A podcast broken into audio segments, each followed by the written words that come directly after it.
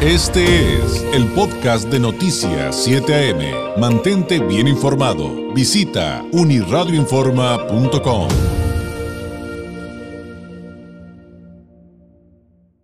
Es lunes y toca el análisis del maestro Jorge Alberto Piquet Corona, abogado fiscalista, columnista del periódico Frontera. Hoy, eh, maestro, ¿cómo estás? Muy buenos días. Pues eh, en el contexto del mes del testamento. Sí, ¿qué tal? Muy buenos días, David. Un saludarte igual que todos los lunes. Oye, y pues en, ese, en esa temática, eh, ¿qué tenemos que voltear a ver cuando hablamos de herencias en un país como México? Sí, mira, actualmente en México lo interesante es que según la ley de impuestos sobre la renta, las herencias o legados se encuentran exentos del pago, de los, del pago del impuesto, del recibido impuesto. ¿no? Entonces, si alguien me deja una herencia sin límite alguno, se encuentra exenta para el pago del impuesto sobre la renta. Entonces, México es de los pocos países que aún no graba con ningún impuesto eh, dicho ingreso. La OCDE, que es la Organización para la Cooperación y Desarrollo Económico, ha presionado a México en un sinnúmero de ocasiones buscando que México ya empiece a grabar con impuesto Sin embargo, actualmente, repito, en México no existe ningún eh, impuesto para tal ingreso. Han existido propuestas en aras de, de grabarla, sin embargo, al día de hoy ninguna ha sido aprobada. Sin embargo, hay que tomar en consideración que nosotros, como vivimos en frontera, si bien es cierto, México no graba con impuesto de herencia, Estados Unidos sí. Y mm. Estados Unidos sí tiene una serie de requerimientos para efectos de, de grabar con impuesto de herencia hasta con un 40%. Esto, bueno, ¿qué tiene que ver con México? Pues recordemos que como nosotros vivimos en frontera, tenemos un sinnúmero de, de, de personas que tienen la doble ciudadanía. Entonces, lo que no esté grabado en México, puede que para ellos sí esté grabado con impuesto en Estados Unidos. Sin embargo, para efectos de carácter civil sí es importante este, eh, para evitarnos un litigio, para evitarnos un conflicto, pues como bien lo mencionaste al inicio de la plática, septiembre, mes del testamento, a acudir con tu notario y realizar tu testamento. Oye, ¿y por qué hay esta, eh, digamos, eh, presión, si se le puede llamar así, de organismos como la OCDE para que México grabe eh, las herencias? Porque, digo, finalmente podríamos verlo en el caso de México como un beneficio, entonces nos preguntaríamos cuál sería una razón por la cual sería justificable que aplicara un gravamen de esa naturaleza. Digo, lo que busca la OCDE es que países pertenecientes pues graben lo mismo, ¿no?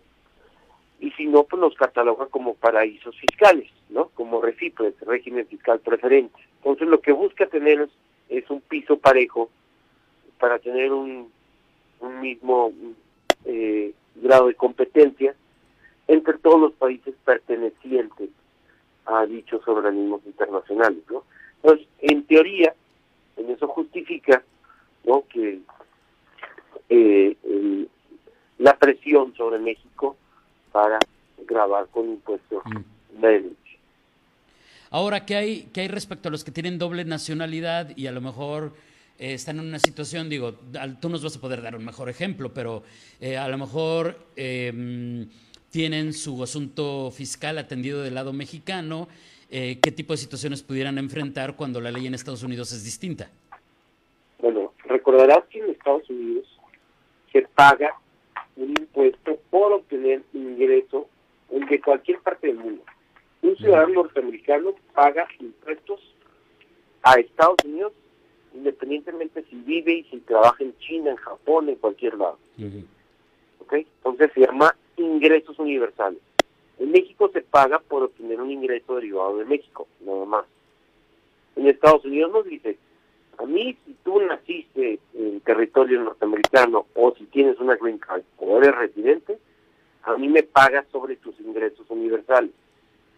Lo que tiene México es un tratado para evitar la doble tributación, entonces lo que pagas, si eres ciudadano norteamericano, lo que pagas en México lo eh, acreditas en Estados Unidos y en muchas ocasiones pues, ya no te sale ningún impuesto a pagar en Estados Unidos. Sin embargo, como en México no existe un impuesto a la herencia, en algunas ocasiones en particular, la persona recibe un ingreso en México y sí me causa, no en México, porque en México no está grabado, en Estados Unidos.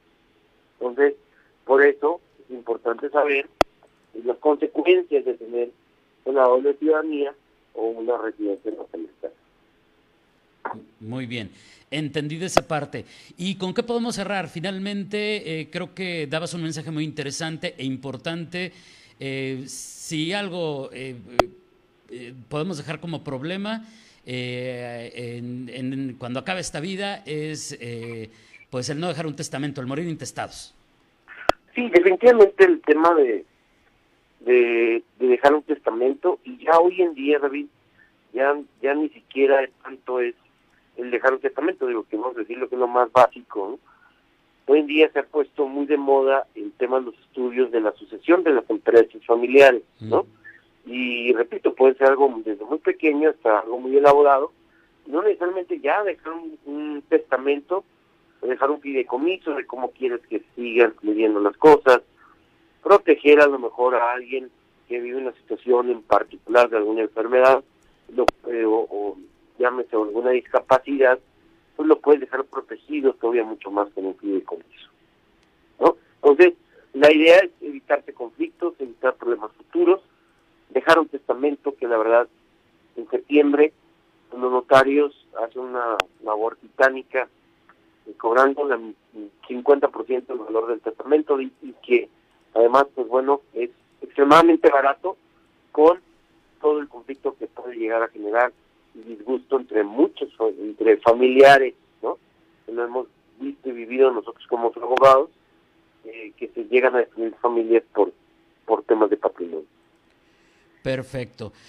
Maestro, pues te agradezco enormemente y pues nos escuchamos la próxima semana. Muchas gracias, David. Gusto saludarte. Gracias. Es el maestro Jorge Alberto Piquet Corona, abogado fiscalista, pues dándonos cuenta en el marco de que es el mes del testamento, cómo funciona esto de las herencias en México, a diferencia de Estados Unidos, y lo que usted tiene que cuidar en caso de que sea un ciudadano con doble nacionalidad. Es un tema sin duda eh, interesante. Eh, México no graba con ISR las herencias, aunque la OCDE sí lo ha solicitado, nos acaba de explicar, pero Estados Unidos sí. Entonces tiene que revisar con un experto cualquier situación de esta naturaleza eh, eh, con un abogado fiscalista de, este certificado. Este fue el podcast de Noticias 7am. Mantente bien informado. Visita unirradioinforma.com.